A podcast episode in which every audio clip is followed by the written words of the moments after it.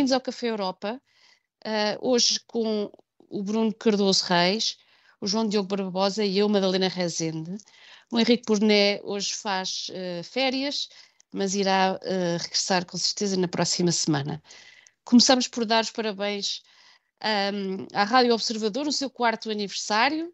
Uh, somos quase da fundação e penso que é de todos nós um, um, um, prazer e uma alegria fazer parte uma rádio que tem vindo a revolucionar as nossas vidas.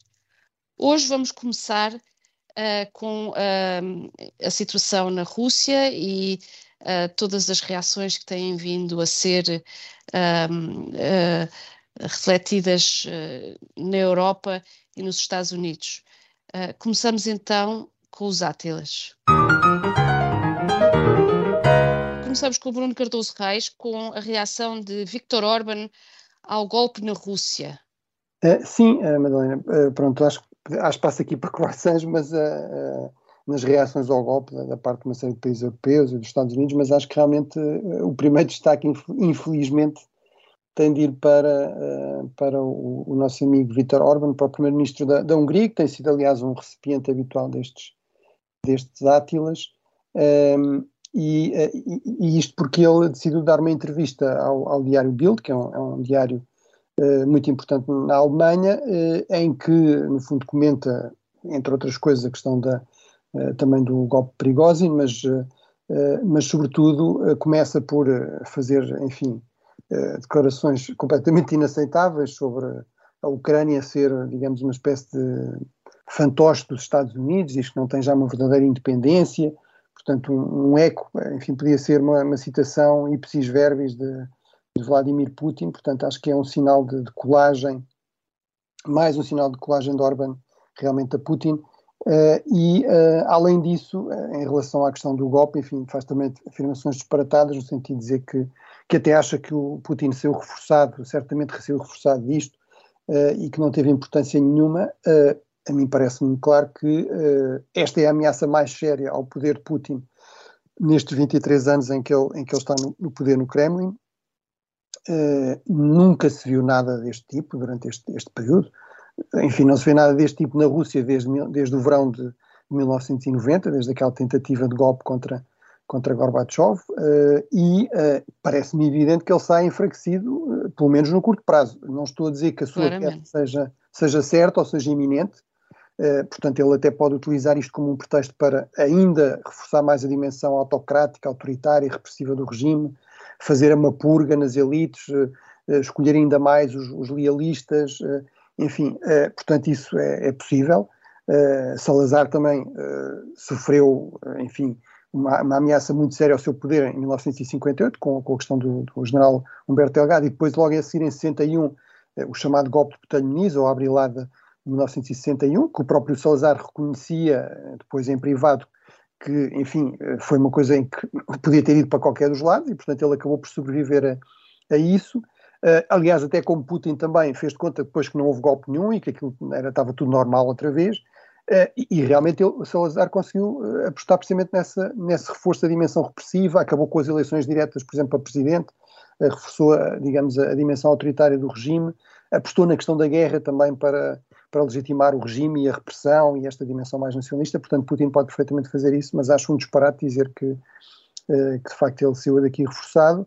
Uh, sobretudo, acho, acho terrível e, e, e, e merecedor de um Átila e todo o tipo de críticas, enfim, que um líder de um país europeu uh, tenha este tipo de declarações. Portanto, acho que aqui fica bastante, no fundo, é, é mais, um, é, é mais uma máscara que cai, se ainda restam algumas, não sei, que de facto uh, Orban está completamente uh, apostado nesta ideia do, uh, do, de uma democracia liberal, não é? Portanto, do, no fundo, um modelo de, de, Putin, não é? Em que há eleições, há votos, mas na, na, prática o que interessa é o homem forte e ele é que manda. E, portanto, Orban, no fundo, leal a esse seu modelo, vem fazer este género de declarações que são realmente lamentáveis. Sim, eu, eu juntava-me a ti no sentido de reforçar que esta, esta crise ainda não chegou ao fim, ou seja, que ainda temos Prigogine uh, em parte incerta, uh, ainda temos uh, Putin a fazer declarações mais ou menos dramáticas e emotivas, enfim, pouco, pouco soberanas, digamos assim, e portanto que, que, que, ainda é cedo para, para cantar vitória. E, Winston Churchill parece que dizia que as intrigas políticas do Kremlin são como uma luta de bulldogs debaixo de um tapete, e só quando, só quando se vê os ossos do derrotado é que se sabe quem é que ganhou. Uh, aqui há um bocadinho mais de indicação de que, de facto, esta, este, esta tentativa de golpe uh, foi falhada, mas de qualquer maneira ainda é bastante incerto qual é que vai ser o destino de Prigogine e, até termos realmente uh, ou Prigogine ou Shoigu fora de, fora de combate, podemos ver exatamente o que é que se passou. Mas, João Diogo, tinhas também uma, Sim, eu acho que nós ainda nem sabemos eh, exatamente se foi um golpe. Um, percebemos ou podemos intuir as motivações de Prigogine, isto é, discutia-se há várias semanas um, a possibilidade de vir a absorver um, o exército paralelo do Wagner no exército um, regular russo e essa perspectiva tinha vindo a chatear uh, Prigogine, que há já vários meses, primeiro até com o apoio de Kadyrov, mas depois sozinho, vinha a conduzir uma, uma guerra pública contra o, Ministério da Defesa e contra Shoigu, que é o Ministro da Defesa, uh, mas depois, quando se dá a rota para Moscovo, não se percebe muito bem hum, onde é que aquilo vai parar. E a verdade é que o próprio Prigogine não parecia ter um plano evidente para substituir Putin. Vale a pena, se calhar, recordar a sua história. De, hum, é sempre dito que ele era o, o chefe de Putin porque tinha uns negócios hum, na hotelaria nos anos 90, mas também vale a pena lembrar que em muitos sítios do mundo, e sobretudo em sítios que, que, estavam como a Rússia estava nos anos 90, esse tipo de negócios, de restaurantes, até de bancas de rua, servem uh, como fachadas para uh, atividades criminosas e do crime organizado, e olhando até ao cadastro de Prigogine, é bastante provável, ou pelo menos possível, que Prigogine tivesse uma carreira também nesse âmbito, enquanto se ia tornando o chefe de Putin e enquanto ia embarcando contratos públicos para servir comida. E, a verdade é que desde aí, desde há 30 anos, hoje manteve sempre essa toada do uh, bandido autónomo que não, não respondia exatamente a ninguém, mas era extremamente leal ao chefe. E mesmo nesta guerra de palavras dos últimos meses, uh, as críticas a Putin eram sempre muito suaves ou inexistentes até, era sempre culpa dos burocratas, era sempre culpa dos ministérios, um, nunca de Putin. E, e, o facto dessa lealdade ter sido posta em causa apenas por umas horas e de, de, depois uh, ter rapidamente recuado um, e do próprio Putin ter eh, achado que se calhar nada se passava e que uh, as pessoas que se revoltaram contra o, o poder instalado na Rússia podiam simplesmente voltar a casa, juntar-se aos chefe na Bielorrússia ou até entrar no próprio exército russo, eh, tudo isto é um bocadinho estranho. Portanto, um, aquilo Sim, que nós estamos a. Sim, João, eu, percebo, é assim, eu não tenho nenhuma dúvida que isto não vai ser caracterizado como um golpe de Estado, porque geralmente nós temos, é assim, os golpes de Estado quase não existem, não é? Desde logo porque é um termo que não é muito popular, não é? Não é uma grande fonte de legitimidade dizer eu fiz um golpe de Estado. Mas, portanto, geral, geralmente os golpes de Estado falhados eh, passam logo a rebeliões, motins, confusões, houve aqui um mal-entendido, até porque os golpistas é uma forma de evitar serem punidos, não é? não nós não queríamos derrubar ninguém. O próprio governo, muitas vezes, não lhe interessa também, eh, no fundo, alardear a fragilidade, o risco que correu, lá está o próprio Salazar, por exemplo, neste golpe do, do Botelho Nis, um, não, uh, não puniu ninguém, aparentemente, oficialmente não houve golpe nenhum não houve prisões, não houve punições, não houve sequer exílios, as pessoas foram ou admitidas ou desterradas uns para uns comandos em Beja e uma coisa assim, uh, mas, mas portanto eu não tenho dúvidas que é essa a narrativa que vai prevalecer e que até interessa ao próprio Putin. Do meu ponto de vista, eu percebo que há aqui elementos de dúvida, um deles é esse, que é politicamente este golpe parece bastante vazio, não é? Portanto não havia claramente aqui uma proposta política forte, clara, uma alternativa clara, nomeadamente uhum. liderança da parte Prigozhin. Agora, eh, nós esquecemos, por exemplo, no século XIX em Portugal houve muitos golpes que não tinham como objetivo derrubar o regime ou derrubar o rei, não é? um golpe de Estado, no fundo, é, é uma utilização, uma demonstração de força, uma utilização de força para, para forçar uma mudança política, para impor uma mudança política. Pode ser, pode ser de, de um ministro, pode ser de uma política, pode ser, pode ser de um governo, de um chefe do governo, até pode ser do regime, não é? Mas, mas portanto, há, há, várias, há várias gradações aqui no, uh, no nível da ameaça. Agora, não tenho dúvidas que isso foi uma das razões pelas quais o, o golpe teve problemas também e dificuldades e pelas quais Prigozhin foi facilmente tentado por esta ideia de uma negociação. Eh, porque realmente, eh, no fundo, ele não, não se assumiu nunca como a grande alternativa a Putin, e Putin pode aproveitar isso, aí é verdade, ou seja, ele pode dizer uh, isto mostra que não há nenhuma alternativa a mim, não é? Portanto, pelo menos não no, contexto destas guerras internas entre as elites, aparentemente não há uma alternativa clara a Putin, essa, parte do trabalho de eliminar alternativas ele fez bastante bem. Mas, mas o, o, não o sei se é que era mesmo... tanto. Não, mas o, o, ponto aqui era mesmo dos objetivos, porque uh, se o objetivo era assegurar que o, o exército do Wagner não ia ser desfeito, um, parece que isso vai ser complicado. Já há notícias de que aparentemente estará a haver uma transferência do controle de algum armamento pesado, uh, com Prigogine na Bielorrússia, talvez seja mais difícil uh, gerir as tropas desse ponto de vista, o, o golpe falhou. Uh, do ponto de vista de haver uma mudança na política, aparentemente, uh, e ao contrário até do que se achava uh, quando foi anunciada a retirada, não houve alteração um, no Ministério da Defesa. Shoigu continua a aparecer, apesar de muitos rumores um, que circulam, uh, quer de investigações criminais, quer de desavenças com o próprio Putin, e o facto Mas de... ponto, João Diogo, é que isto, eu não estou a dizer que não seja um golpe falhado, ou que até não tenha elementos de um golpe improvisado, ou um golpe com muitas fragilidades políticas, mas eu acho que foi... Exatamente, um golpe não quer dizer não que, seja, que tenhamos a, a, o, o, enfim, o candidato no bolso para, para pôr no lugar do, do, do derrotado, não é? Dizer, mas mesmo, mas mesmo num golpe com objetivos tão uh, tenos, tão frágeis, que obviamente iam falhar, porque não, não se pode levar uh, colunas militares para Moscou e esperar que se substitua apenas o Ministério da Defesa e que não caia o governo inteiro.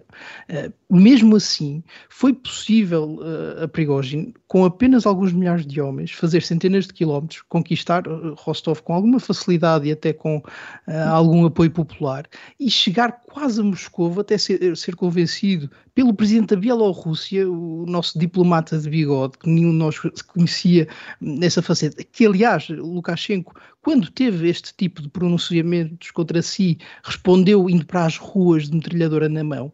E, portanto, tudo isto é muito estranho, mas é uma fragilidade não só do golpista, como também do, do, do governo da Rússia. Portanto, não se pode achar que um golpe sem objetivos claros, que estava condenado a falhar se tivesse como objetivo. Mas assim tivesse ido tão longe, não é? Portanto... Tivesse ido tão longe, isso é, é bastante uh, espetacular, porque, uh, enfim, antes desta guerra, todos nós tínhamos um certo respeito e receio das capacidades militares da Rússia, mesmo que a Rússia tivesse falhado na economia, na demografia, até na cultura, achava-se que a Rússia era um Estado forte e um Estado que tinha uma, capacidades militares fortes. Ora, a verdade é que, quer a lição da Ucrânia dos últimos dois anos, quer o, o que temos visto, uh, ou, ou, aliás, quer o que vimos este fim de semana na resposta a uma insurreição, uh, enfim, sabe a pouco, não é? E isso parece-me que. Não, e esta ideia de Putin, Putin de que Putin controlava tudo, não é? E que até estava a reforçar-se essa dimensão de controle por parte de Putin.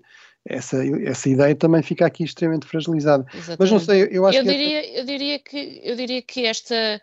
Quer dizer, que a caracterização da Rússia ou do regime de Putin como um regime forte, talvez um pouco esvaziado, mas forte, eh, acabou no fim de semana, não é? Ou seja, uh, não há dúvida que as, todas as fragilidades que se poderiam imaginar que existiam uh, num tipo de regime um pouco mafioso, em que o chefe lidera através de, de, enfim, de fomentar o desacato entre os seus subordinados e depois uh, resolvê-los e manter-se no poder, uh, quer dizer, uh, mostrou ser pelo menos desavisado. Claramente, Putin deixou ir até demasiado longe a, dissensão de Prigozhin e, e, deve ter percebido isso na sexta noite, não é? Portanto, isso demonstra que realmente o seu cálculo não é tão bom e que Putin, o, o, o estratega uh, digamos, gênio, uh, gênio. Umas limitações nessa. Exatamente. É Mas acho que talvez possamos avançar para, é. para a outra fase desta análise da Rússia, da parte mais positiva, que tem a ver com as reações do Ocidente. Mas não sei, mais como é que querias aqui distribuir o, o jogo. Sim, uh, eu passaria para, para, para a resposta do Ocidente uh, e de como, uh, como é que tu, Bruno, tens visto esta, digamos, posicionamento dos, dos países da Europa Central e Oriental, mas também dos Estados Unidos em relação a esta crise e também avançar um pouco em relação ao que é que isto poderá querer dizer para a Ucrânia. Bem, eu acho que, do modo geral, os países ocidentais reagiram muito bem, ou seja, reagiram muito pouco.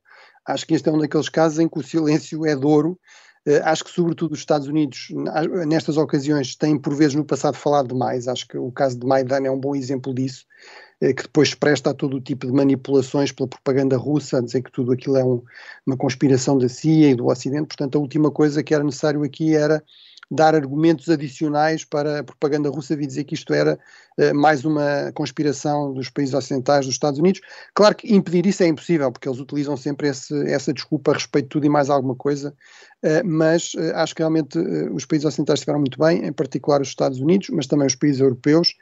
aparentemente, os Estados Unidos chegaram ao ponto, aliás, de pedir à Ucrânia para não fazer incursões do tipo daquelas que aconteceram na zona de Belgorod, com estas milícias russas, mas anti-Putin e pró-Ucrânia, eh, para não fazer isso, para no fundo não alimentar a ideia de que havia aqui uma, uma conspiração eh, envolvendo vários atores eh, contra o regime russo. E, e, portanto acho que isso era foi realmente importante foi foi positivo. Um, isto é uma questão essencialmente interna como disse o presidente Biden e, sobretudo, é que não valia mesmo a pena, porque, ao contrário também do que eu vi por aí no Twitter e, enfim, noutros, noutras redes, uh, não parece que tenha havido ninguém no, com responsabilidades, obviamente, no Ocidente, enfim, pessoas no Twitter, há, há para todos os gostos e para to, com todas as opiniões, mas que viessem dizer que o, que o Prigozhin era uma, uma ótima alternativa ao Putin e que havia um grande interesse dos países ocidentais em que o, o golpe corresse bem. Portanto, acho que toda a gente reconhece que Prigozhin representa alguns dos aspectos mais perigosos eh, mais eh, violentos, eh, piores do, do, regime de Putin e, portanto, não havia aqui nenhuma razão também para, para lhe mostrar qualquer tipo de apoio. Sim, e, eu, e, sim eu concordo, e, mas, mas o Diogo avança, avança. Não, só para dizer, é aquela velha máxima, não é? De, de não interromper um inimigo enquanto ele se está. Ah, um erro Sim, sim, é, e, e, é isso, não é? Até porque, do ponto de vista da narrativa, eh, a Ucrânia tinha estado a enfrentar problemas com o facto de a contraofensiva não estar eh, a mover-se tão rápido quanto desejado, estarem a encontrar problemas no terreno que não são muito diferentes daqueles que a Rússia encontrou há uns meses, e de facto é, era necessário haver aqui alguma vitória, ou pelo menos algo que desviasse um, esse sentimento de, de, desilusão que se estava a instalar. E este, esta uh, insurreição permitiu isso, permitiu a Zelensky, por exemplo, enquanto ainda ninguém sabia onde estava Putin, ir rapidamente uh, para o leste do país e ir falar com as pessoas, falar com as tropas esse é o tipo de, de boost até na, na, moral que faz muito, uh, faz muita diferença no dia a dia. E, portanto, enfim, acho que a postura ocidental foi. Para aí, para sermos claros, João Diogo, isto demorou de, de muito pouco tempo para ter grandes impactos enfim, alguma fragilidade resulta sempre, nomeadamente deste conflito com o Grupo Wagner, que são umas dezenas de milhares de homens com, com bastante experiência e que não se sabe muito bem quantos é que voltarão para a linha da frente e em que termos. Mas acho que convinha aos ucranianos, objetivamente, que isto tivesse do, gerado mais confusão do que aquilo que gerou, não é? Sim, se o seu erro fosse mais demorado. Uh, exato, e, e, penso que chegamos aqui ao fim da primeira parte uh, deste Café Europa e voltaremos dentro de minutos.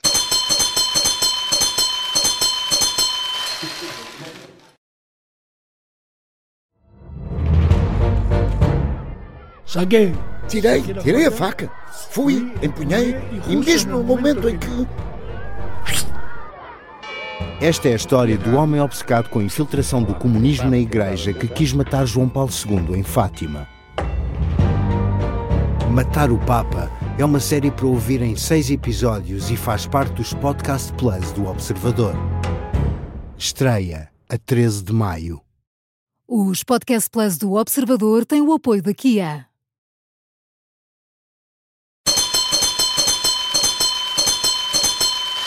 Bem-vindos à segunda parte do Café Europa com Bruno Cardoso Reis, João Diogo Barbosa e eu, Madalena Rezende. O Henrique Burné não está cá esta semana e voltará para a próxima com certeza. Vamos então agora dar os croissants. E o croissant é do João Diogo para as eleições na Grécia e para a vitória do Nova Democracia. Porque é que é para ti uma, um motivo de, de alegria esta, esta, este resultado? Eu, eu gosto de eleições e também gosto de maiorias, um, e desta vez, nesta espécie de segunda volta da Grécia, uh, porque já se aplicava aquele uh, famoso bónus grego de uh, cerca de 50 lugares ao partido mais votado, foi possível à Nova Democracia, ao primeiro-ministro Mitsotakis, chegar à maioria absoluta. Eh, e eu acho também que estas eleições são muito interessantes do ponto de vista do, mais macro ou das tendências que se verificam na Europa inteira e não, não só na Grécia. Um, em relação à Grécia, vimos que em, relação a maio um, a direita teve mais votos ainda e conseguiu mais lugares, o que é bastante uh, valioso por si só.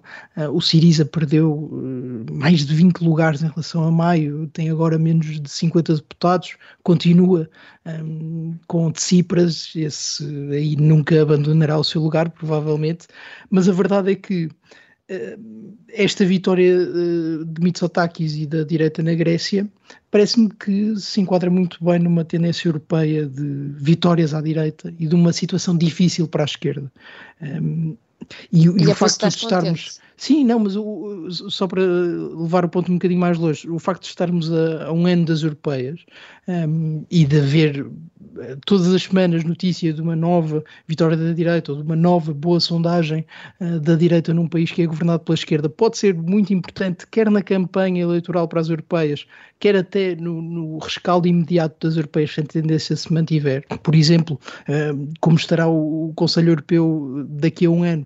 Será que o, o PPS terá um grande poder, um grande peso relativo que consiga moldar um, as escolhas dos candidatos um, a liderar as instituições europeias. Um, mas, de facto, isto ainda é mais profundo, porque se virmos que um pouco por toda a Europa eu tenho dificuldades em encontrar um sítio onde a esquerda esteja bem, por exemplo, a Alemanha, que tem um governo social-democrata pela primeira vez em 20 anos. Enfim, o, o, SPD é agora o terceiro partido atrás da AFD. É de facto uma, uma derrota que é seguramente temporária, mas é muito forte e muito um, visível por toda a Europa. Acho que devia preocupar e, e, sobretudo, devia preocupar porque chega à esquerda depois de um período de grande expansionismo do poder do Estado, em que, com a pandemia, uh, com uh, todos os esforços económicos da reabertura e até com os esforços do, do início da guerra para combater a inflação ou para aumentar orçamentos para responder à agressão russa, de facto houve uma deslocação um, do discurso e das políticas para o lado do Estado, para o lado do intervencionismo, e agora parece que a reação não está a ser inteiramente como esperada, está a haver uma, um certo rejeitar desse, desse posicionamento, e isso acontece um ano dos europeus, portanto parece-me que é aqui uma tendência, pelo menos, muito importante. E se em 2020 o liberalismo parecia estar morto, uh, parece que agora é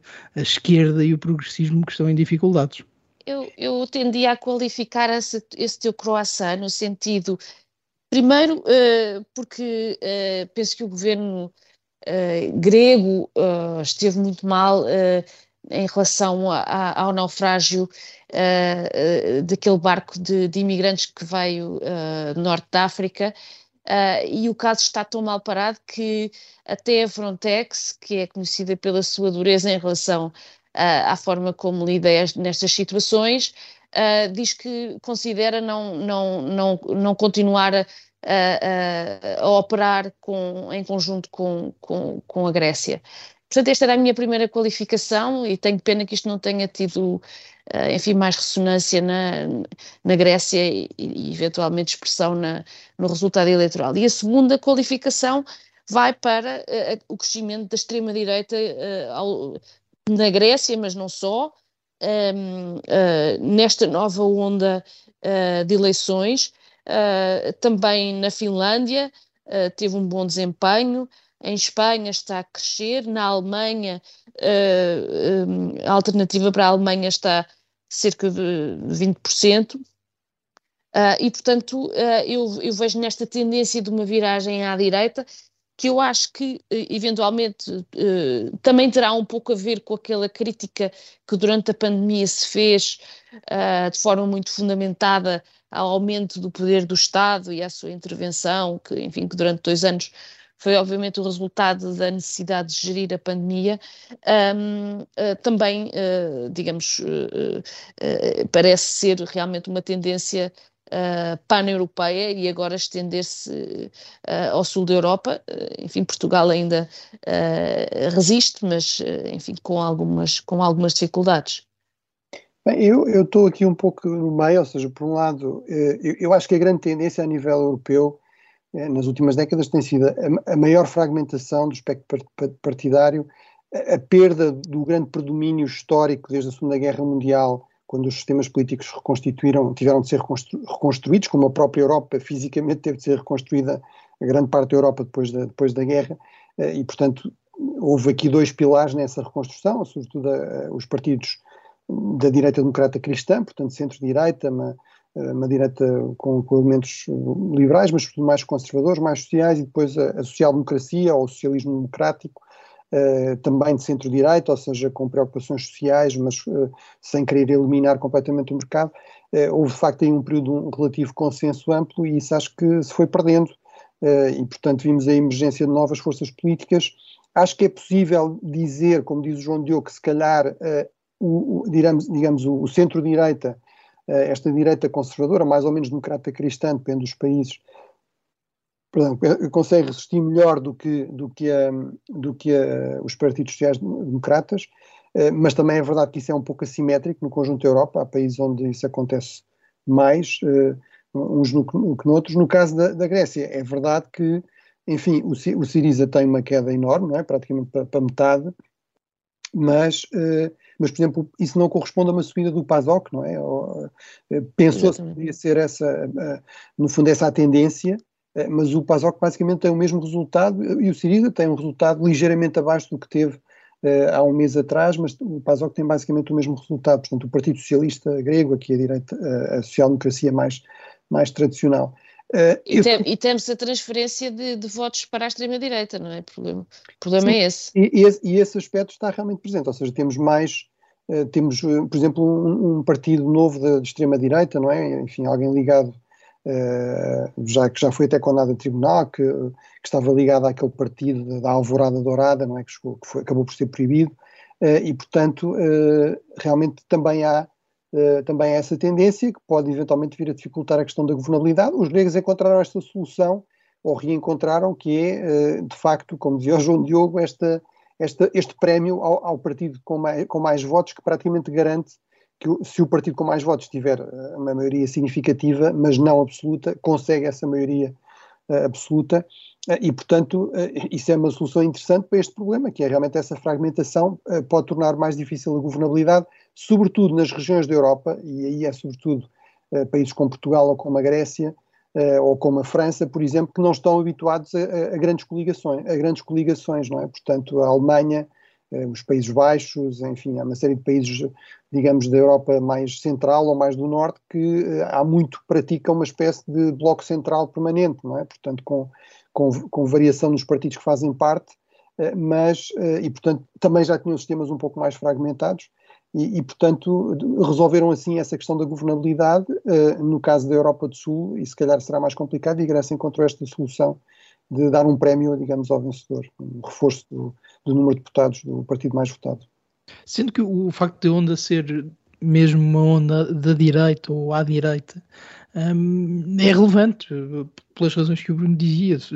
Não há mais um centro que consiga governar, mesmo quando é possível, e ainda é possível em muitos países europeus, um, governar ao centro, ou pelo menos governar com a tolerância dos sociais-democratas ou um, dos democratas cristãos. Isso não tem sido esse não tem sido o caminho escolhido e vamos ver o que é que acontece, por exemplo, em Espanha, que está a ter uh, as eleições ou a campanha eleitoral do momento em, em que parece claramente possível que quer o PP, quer o, o PSOE poderiam governar com a tolerância, pelo menos um do outro, mas que uh, na prática o que acontecerá é que um deles terá de fazer coligações com os seus extremos, e, e, e essa é, um, é, uma, é uma das uma das dinâmicas que pode também ter influência nas europeias, porque nós vamos discutindo isto uh, por vezes. Há quem tenha muita vontade de, de, fazer isso ao Parlamento Europeu, ou seja, o Parlamento Europeu poderá ser o último reduto, até mais do que a Alemanha, que agora é governada por uma coligação uh, que vai, eu diria, da esquerda ao centro-direita. A política uh, mais consensual, não é? Sim, e, e, de facto nós vemos movimentos até dentro do, do, do grupo do, do, PPE de quem queira governar à direita e abandonar o centro, e de facto era, seria uma grande perda, mas a, o, o, facto de os incentivos e da dinâmica estarem a arrastar para um dos lados, como se calhar há uns anos estava a arrastar para o outro, torna mais difícil rejeitar isso, mas é, era importante, e, e, isso não tem sido feito, era importante que os partidos do centro tivessem pelo menos a tolerância para governarem um com o outro, uns com os outros, e isso não tem acontecido em Portugal, em Espanha, um, nem sequer na Alemanha. Eh, João Diogo, porque tu não fizeste isso, mas, mas é, já agora aproveitamos para lembrar os nossos ouvintes que o Café Europa tem um novo irmão mais jovem, que é o Café Espanha, que está a acompanhar eh, as eleições espanholas e onde, aliás, está o João Diogo Barbosa. É Exatamente. verdade, mas também está a gente muito boa, o Diogo Noivo, o, Jorge Fernandes e a Filomena Martins, portanto ouçam uh, por eles, eu falo pouco, prometo não estragar o programa. certeza que não vai estragar. E temos ainda um croissant uh, do Bruno uh, para Jens Stoltenberg, o secretário-geral da NATO. Bruno, Sim, é, é, um croissant rápido, hoje acho que fomos bastante generosos, mas uh, no fundo a NATO vai ter mais uma das suas cimeiras anuais uh, em, em Vilnius e, portanto, uma das questões que está em cima da mesa, há várias que têm sido muito faladas, a questão da adesão da Suécia, a questão da, de qual a relação com a Ucrânia e que tipo de garantias de segurança poderão ser dadas à Ucrânia. Há uma outra questão que já se colocou também na, há um ano atrás, que é a substituição do secretário-geral, no fundo, aquela figura que, no fundo, lidera a NATO, é o principal porta-voz da organização, a pessoa que fica encarregue de implementar a decisão dos, as decisões dos Estados-membros e também que funciona um pouco como mediador quando há questões, problemas entre os Estados-membros, procurando criar consensos. Uh, o, o, Stoltenberg, uh, uh, que vem da Noruega, claramente fez um, um bom mandato, achou-se que há um ano atrás, enfim, num contexto de guerra, na Europa não era a altura de mexer nessa, nessa função. entretanto, o normal seria, portanto, ele já, já prolongou o seu mandato por um ano, seria eh, nesta cimeira eh, realmente ser escolhido um sucessor, eh, mas parece que há um consenso crescente, enfim, obviamente isto não, não é garantido até, até ser anunciado e até haver a cimeira, mas parece haver um consenso crescente de que será provavelmente Stoltenberg reconduzido. Pelo menos essa hipótese está em cima da mesa com muita força e eu acho que isso mostra bem que ele fez um, um, bom mandato e, portanto, um, um, bom mandato prolongado por um ano e eventualmente por mais dois, e, portanto, fica aqui o coração. Bom, sem dúvida que acho que todos temos uh, uma boa, uh, enfim, uma boa imagem de Stoltenberg durante, este, durante este, esta, esta crise uh, e, e, durante, enfim, todo o seu mandato e, e esta, e, portanto, associo-me a ti nesse, neste croissant. E, mas eu queria dissociar-me num ponto específico e que tem a ver com a campanha para secretário-geral da NATO. Eu joguei que era por ele ser norueguês. Era... Não, não, não, não, eu gosto muito de noruegueses capazes de falar com Trump. É, essa é a grande qualidade que é Verdade. é da Stoltenberg. Os noruegueses são tão calados e o facto de conseguir falar com Trump sempre foi impressionante. Mas a campanha nós sabemos que a campanha para o secretário-geral da NATO é sempre mais complicada porque envolve não só os países europeus, sobretudo os países europeus, mas também os Estados Unidos, que têm muita força e que têm, na prática, um poder de veto. E o facto de o mandato de Stoltenberg ter sido já prorrogado uma vez e poder ser prorrogado outra vez, poderia levar-nos a pensar que se calhar não há bons candidatos, mas uh, há bons candidatos e um bom candidato que foi.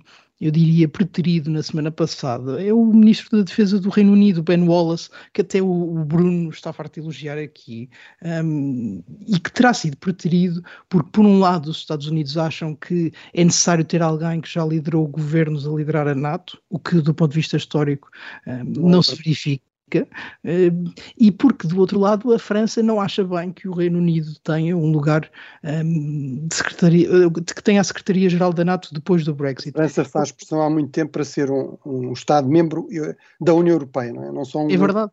alguém de um Estado-membro da União Europeia. E eu acho que para Mas a, a Noruega não é, não é um Estado-membro claro, da União Europeia mas também com esse argumento, não é? Com o argumento que até já temos um que não é da União Europeia. Ora, a maior parte dos Estados ah, okay a maior parte dos Estados-membros da NATO são também membros da União Europeia. Mas eu, eu, tendo a concordar muito contigo, João Diogo. Acho que não, não são bons argumentos para excluir uh, o Ben Wallace, enfim, e também há, por exemplo, a, Primeira-Ministra da, da, Estónia.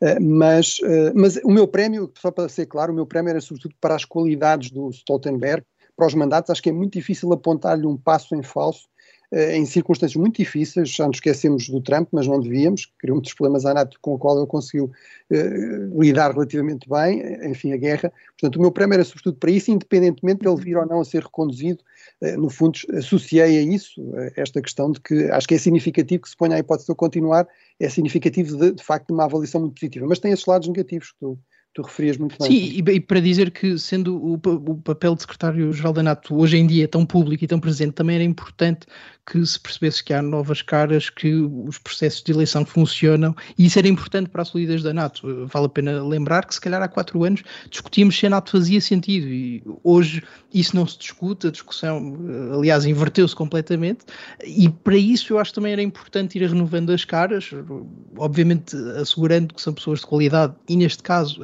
foi o, o grande candidato a sair, por isso é que eu o refiro. Era, à partida, um bom candidato. O Ben Wallace, além de ser o, o, o secretário da Defesa, tem uma carreira militar longa, ele entrou tarde para a política, e portanto eu não percebo a oposição quer dos Estados Unidos, quer da França, parece-me que não será pelos melhores motivos, e também me parecia importante reforçar este ponto. Agora, qualquer um deles é melhor do que Pedro Sanches, e portanto por aí também me associo ao coração. E eu, e eu uh, terminava por aqui os nossos croissants para nos dar tempo para um Dijsselbloem pelo João Diogo. One cannot spend all the money in alcohol and women and then ask for help. João Diogo, uh, queres dar um Dijsselbloem a Dubrovnik, essa bela cidade na Croácia, tão conhecida pela sua, pela sua costa maravilhosa e a sua tentativa de regular o turismo?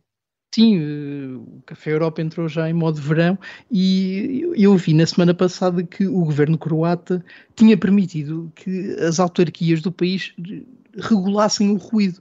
Ora, e, e, o que é que o presidente da Câmara Municipal do Dubrovnik decidiu fazer? Aparentemente o senhor tinha uh, ideias na manga e, e, ele decidiu que a partir de agora, uh, isto vai ser muito rápido, um, ehm, Dubrovnik vai ter instalados medidores de ruído nas ruas da cidade um, e vai passar multas de milhares de euros e, e para além disso, encerrar os espaços que ultrapassem os 55 decibéis de volume nas esplanadas uh, à noite. Ora, uh, isto aqui até uh, parecia normal, não é? Apesar de um bocadinho fruto daquele movimento higienizante que nos tem toldado as sociedades europeias, mas o que eu achei mais interessante é que no âmbito destas proibi proibições e também por causa do ruído, a cidade turística de Dubrovnik decidiu que a partir do verão era proibido que os turistas andassem com os seus trolleys no, no, no paralelo da cidade. Ora, eu em relação a isto não tenho qualquer oposição, é um dos barulhos mais irritantes é muito irritante. conhecidos e, portanto, eu afinal estou do lado do Presidente da Câmara Municipal de Dubrovnik, isto faz falta, é um medidor de ruído em cada esquina. Mas e, e, como é que os, os, os turistas devem trans, transportar os seus pertences? É, Acho que devem eh, abraçar, com mochilas, abraçar as malas. A sim, sim, sim. Acho que é capaz de ser uma tentativa de, de que eles usem o táxi em vez de, em vez de andarem a pé. Exato, deve haver aí um lobby qualquer é, escondido por trás. Por, por trás de qualquer burocrata há sempre um lobby, não é? É, bem, eu, eu, eu, eu, morando eu também num bairro histórico tenho alguma simpatia por esta ideia de que a, questão do ruído e as regras são para respeitar. Mas enfim, apesar de tudo há zonas e zonas onde tradicionalmente isso é mais tolerado e, e sobretudo tudo depende também das horas e, do, e da razoabilidade da questão. Eh, mas eh, sobretudo eu, percebo também este ponto, eh, que põe que está implícito naquilo que diz o João Diogo, que é eh, quer dizer, convém não demonizar eh, o turismo, não é? Eh, todos nós somos turistas, embora nós achemos que não, nós somos viajantes, não é? Os outros é que são turistas que estão a incomodar e a estragar a Claramente. E por outro lado, por exemplo, num país como Portugal, mas também num país como a Croácia, o, o turismo representa uma fatia extremamente importante da economia, tem sido crucial, por exemplo, também na recuperação da nossa economia, portanto há que ter bastante cuidado com as medidas que está a tomar e não cair aqui em populismos fáceis que depois podem criar enormes dificuldades, não só aos turistas, mas também à economia local, que eu acho que é uma coisa e, Completamente Claramente. de acordo, Bruno, e, não, mas mais do que isso, não, não é só em relação aos turistas, é mesmo em relação à humanidade. Há aspectos da convivência social que são desagradáveis, seja o ruído, seja haver pessoas que gostam de fumar, e de facto há uma. É verdade, tem havido muita intolerância em relação a isso. Eu o teu ponto e também concordo com esse ponto, esta ideia de uma espécie de moralismo, não é? Portanto, se está mal uh, o fumo ou o ruído ou isso tudo, então vamos acabar completamente com isso. Uh, concordo que é aqui uma uma, uma eu, posição moralista questionável. E eu, com, com esta segurança de que seremos tolerantes aos trolls e ao fumo, acabo aqui esta semana o nosso Café Europa. Voltamos para a semana.